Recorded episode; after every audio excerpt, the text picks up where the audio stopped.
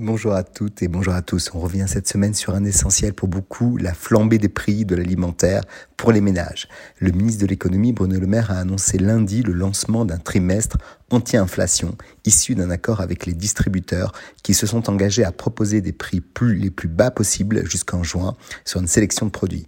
En plus de ce dispositif, le gouvernement compte déployer dans les prochains mois un chèque alimentaire pour les ménages les plus modestes. Il en coûtera plusieurs centaines de millions d'euros à la grande distribution qui veut ainsi démontrer ses efforts. Selon l'INSEE, au mois de février, la hausse des prix dans l'alimentaire sur un an atteignait 14,5%, un chiffre largement supérieur à la moyenne de l'inflation tous secteurs confondus, estimée à 6,2% et la tendance devrait encore se poursuivre. Désormais, 13 millions de ménages n'ont pas d'autre choix que de diminuer leurs dépenses pour se nourrir quand ils choisissent de faire leurs courses dans les grandes surfaces.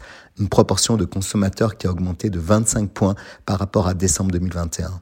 À ces derniers, il faut ajouter les 3 millions de foyers pour lesquels le budget alimentaire était déjà contraint par les restrictions.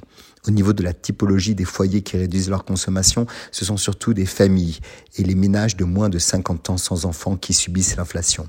La réalité est là. Certains consommateurs n'ont pas d'autre choix que d'acheter moins d'aliments.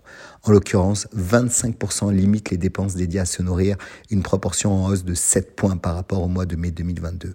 Si les Français réduisent le volume de leurs achats, notamment en réduisant leur propension à, stocker des produits chez eux, ils arbitrent leurs dépenses en revoyant surtout à la baisse la gamme des articles qu'ils mettent dans leur caddie.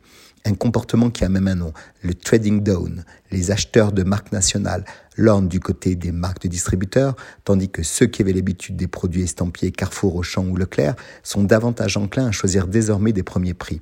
Le constat est sans appel. 62% de la baisse des volumes des marques nationales est réalisée au profit des articles à marque de distributeurs moins chers.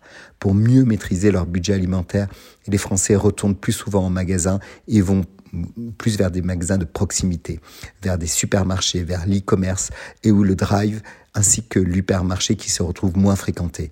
À cette stratégie s'ajoute celle de la chasse aux promotions, en particulier sur des produits frais traditionnels.